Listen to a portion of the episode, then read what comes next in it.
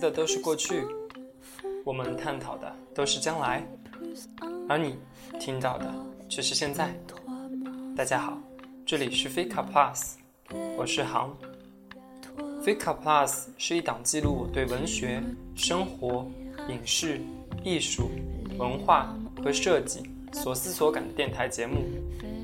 我想通过这档电台节目来努力探讨这个世界的混沌关系。试图更加的了解这个世界，也更加的了解自己。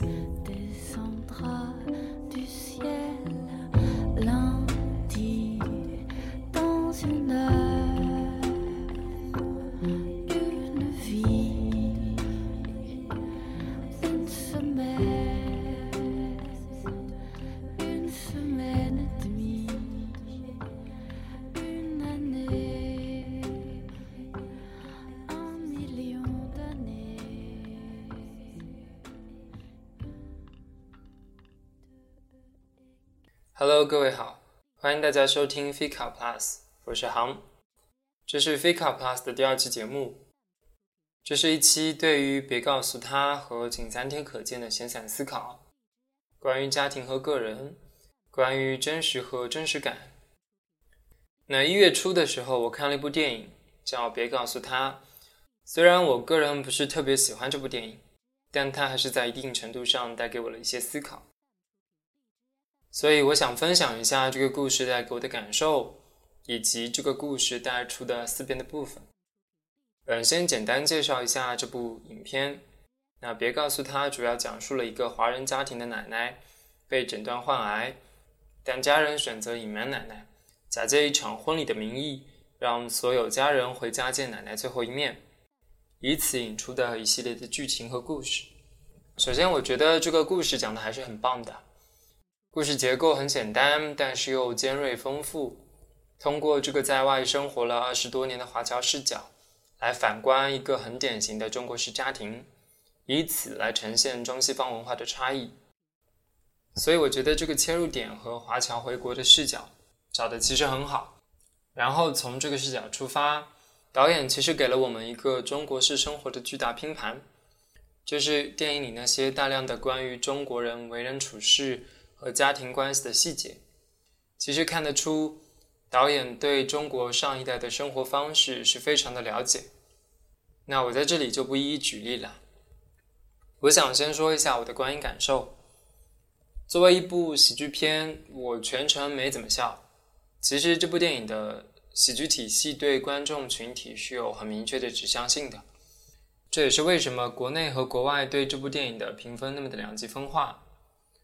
那我是在瑞典看的，我其实能很明显的感觉到，在哪些段落观众会笑，然后会发现大部分观众笑的段落，基本就是那些呈现和夸大中国式社会家庭观念的段落。我其实作为一个中国人，在一个周遭都是外国人的环境里，去看这样一部电影，是带有某种我很难摆脱的身份归属感的。那这种归属感让我在听到一些观众。因为那些电影里呈现的糟粕或落实的中国观念而笑的时候，我其实是有很强的不适的。我很担心国外的观众会因为这部影片所呈现的中国而给中国人贴上这么一个标签。于是我在电影结束的时候和一位当地的观众展开了一些关于此话题的简单讨论。What do you think? How do you think about it? Yeah. Are you from China? Yeah, we're from China, but uh, I think uh, the director over exaggerate the yeah. uh, kind of reality in China now because yeah. it's kind of different. Yeah, and, yeah, yeah. And the director trying to mock the behavior we have. Yeah. Like to make fun of it. But I can I get can, it. I can understand. I but can that understand. is too much for me personally. Yeah. I think a, a, little bit uncomfortable when I saw the. You mean he was making fun?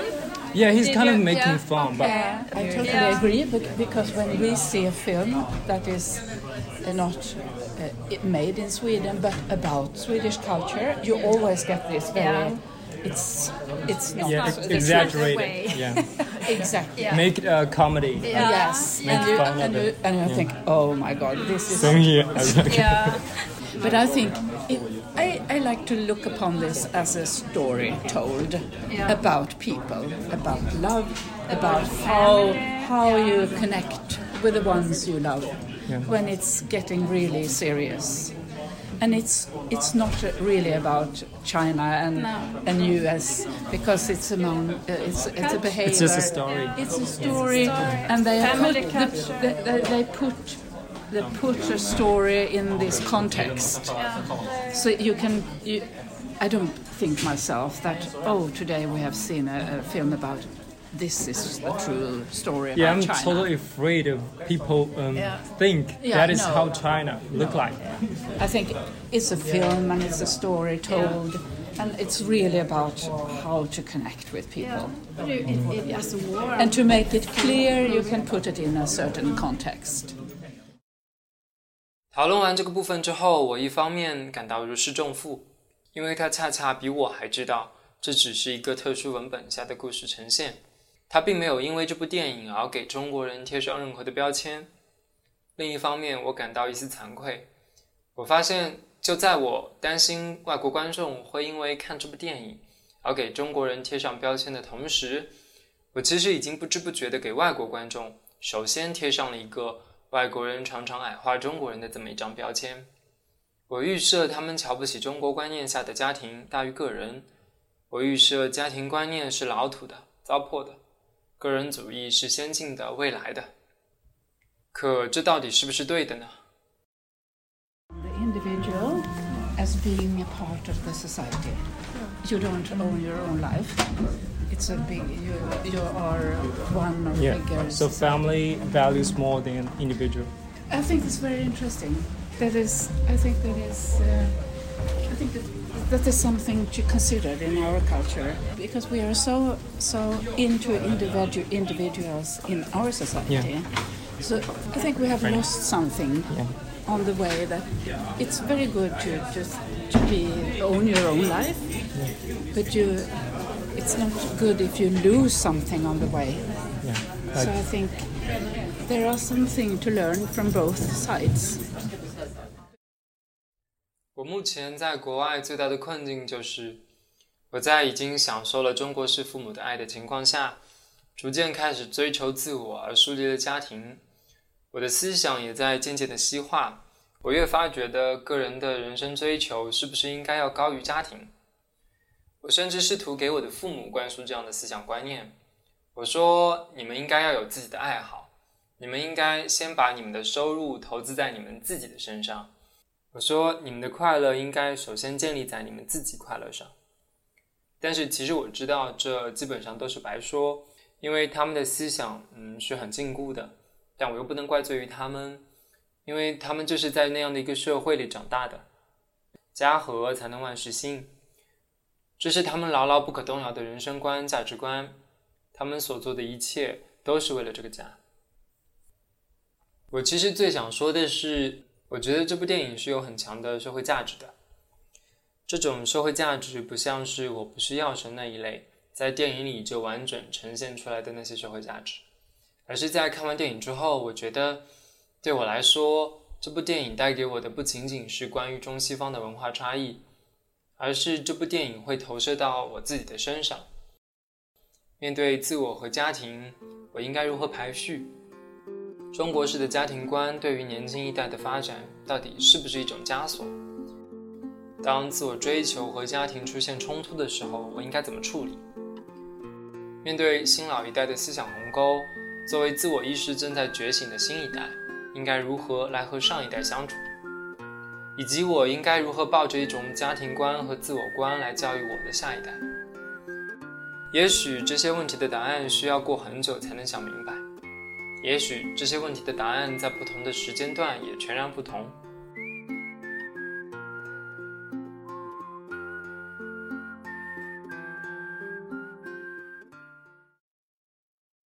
最近刚看完姜思达的《请三天可见》，那这档节目有着很强的作者表达。这一期我想和各位来聊一聊我对真实和真实感的一些思考。那我前几天刚刚看完全季，那我个人最喜欢或是最有感触的可能是采访柳岩的那一期。如果你抱着对这档节目有点兴趣、想看看的态度，我推荐先看这一期。呃，我一直在想，这样的节目我应该把它归到哪一类？是真人秀吗？还是访谈类节目？真人秀的本质其实是综艺，那综艺是以盈利为目的的，是用娱乐和剧情冲突来包装的节目。而访谈类节目追求的是通过对话这个形式来寻找和解读发生在公众人物身上的真实故事。如果说真人秀是包装是虚，那访谈类节目就更真实。那当然这不是绝对的，我只是想通过归纳。来梳理，在我看这档节目时，内心对于内容是真实还是精包装的纠结和矛盾。最早的那批真人秀其实都是直播的，《楚门的世界》这是一个很好的例子。嗯，楚门每天的生活都将直播给当地的观众收看，没有隐私。以前的真人秀节目其实是很强调真实性的现场直播，它没有剧本，它不是角色扮演，它百分百的反映真实。那这也是为什么它又叫 reality TV。那它和纪录片有什么区别呢？真人秀往往更关注戏剧冲突和个人矛盾，所以和纪录片相比，真人秀的娱乐价值远远大于教育的意义。真人秀更迎合观众的好奇心、八卦心理以及偷窥他人隐私的欲望。那真人秀节目的发展历史其实只有短短的几十年。它最初的诞生其实就是顺应了电视观众们对真实的强烈需求，而现在的真人秀之所以是剧本化的，我觉得也是顺应了现代观众对于三分钟一个笑点、五分钟一个戏剧冲突的需求。再说回这档节目，我认为《仅三天可见》恰恰就卡在了真人秀和访谈类节目的中间，也就是说，它正好介于虚假和真实的中间。就像是这档节目每期最后都有的一个固定环节，就是嘉宾和主持人互相问三个问题，但是回答里要有两个是真的，一个是假的。综艺其实一直在模糊和打乱我们对真实感的判断和理解。对于那些综艺看得多的观众，我相信他们无论看什么节目都会觉得，这一定是有剧本的，这是节目和艺人希望观众看到的，而不是这个艺人真实的。我前阵子看到获赞最多的短评，就是说节目上都是演的，啊，我觉得这可能是大部分人看综艺的态度吧。实际上，我自己在有些时候也是这么想的。可能会有一些听众觉得我在无中生有，真人秀剧本化是当下的常态，那又如何呢？这只不过是一个娱乐节目，真实如何，虚假又如何？但是我觉得问题就在于那些剧本化的节目，却一直在试图。做着尽全力让观众相信节目是真的，以至于现在的观众，包括我，几乎丧失了对于真实的判断能力。那以《仅三天可见》为例，我在很多时候对于某个艺人讲述的故事言行是有很弱的判断力的。我其实能很强烈的感受到这档节目有在很努力的输出真实感，就像这个节目的 slogan 所说的：“看懂一个人。”才能决定爱或恨，但又恰恰是因为节目努力做出真实的样子，让我常常在快要被艺人的故事感动时，暗暗的怀疑：哎，我是不是要被套路了？然后提防。包装出来的真相，我觉得是需要被鉴别的。那我当然不是在说《仅三天可见》这档节目呈现的全都只是真实感，而不是真实了。我相信是有真实的部分的。就像这档节目最后的环节，三个答案，两真一假。我只是希望能透过类似的讨论，来增加一些对包装后的真实的判断能力，更清楚什么是真实感，什么是真实。我认为真实感是可以完全被制造的，营造真实感也是有技巧可言的。我们不会因为这个艺人在节目中呈现出很努力工作的样子而说这个人很真实。我们对真实感的接收，往往来源于这个艺人在不工作的时候都做些什么、说些什么。当艺人呈现出他的日常生活无限接近于我们普通人的时候，我们会说：“哇，这个艺人好真实啊！”举个例子，呃，那如果某个节目中呈现出这个艺人去菜场买菜，我们会说：“你看，他就是过着我们普通人的生活，他也需要经常去菜场买菜，这种生活很真实。那如果这个时候节目呈现出这个艺人不光在菜场买菜，还在买菜的时候跟老板讨价还价，那我们这个时候对这个艺人的真实感的印象就会更高一层。嗯，不知道大家有没有听过一个二八定律？就是说，在未来，随着技术的发展，绝大多数的工作都会被机器代替，人们工作的时间会越来越少，人们休闲娱乐的时间也会越来越多。那到那个时候，世界上只有百分之二十的人在对这个社会做出真正有价值的贡献，而剩下的百分之八十，他们的生活则被那些百分之二十设计出来的娱乐、综艺、游戏和八卦新闻充斥。并且这个数值更有可能是百分之九十八比百分之二。那怎么让大家去一头栽进这个娱乐的池子呢？我认为一个很有效的方向就是让一切都看上去真实自然。现在很多游戏都非常讲究沉浸感，那要怎么样做到让玩家沉浸呢？就是要做到尽可能的真实。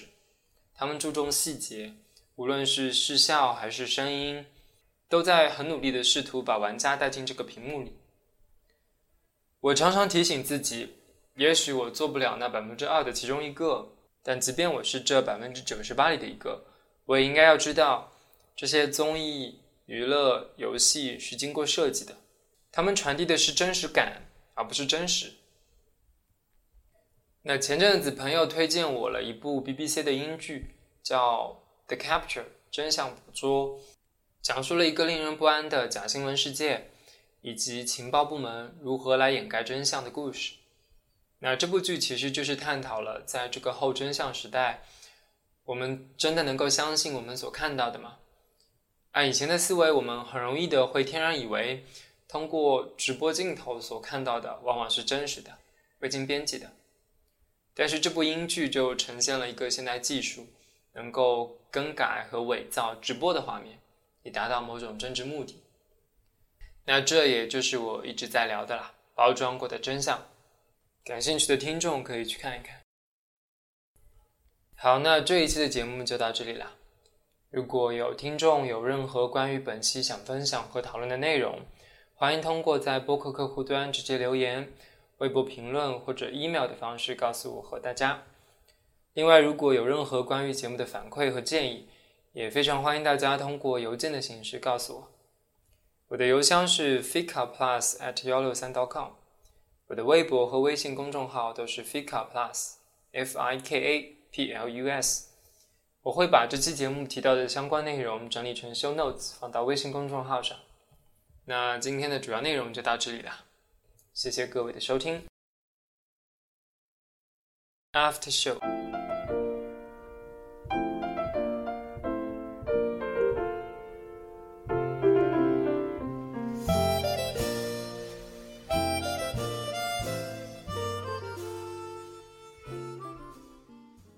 那今天的 After Show，我将分享一本书以及一段 TED 的演讲视频，他们和今天聊的内容有些关联。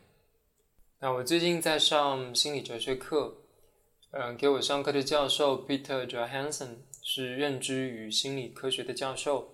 那他在东京大学、隆德大学和伦敦大学担任博士后的研究员，他的研究领域是自我与自我之间的关系。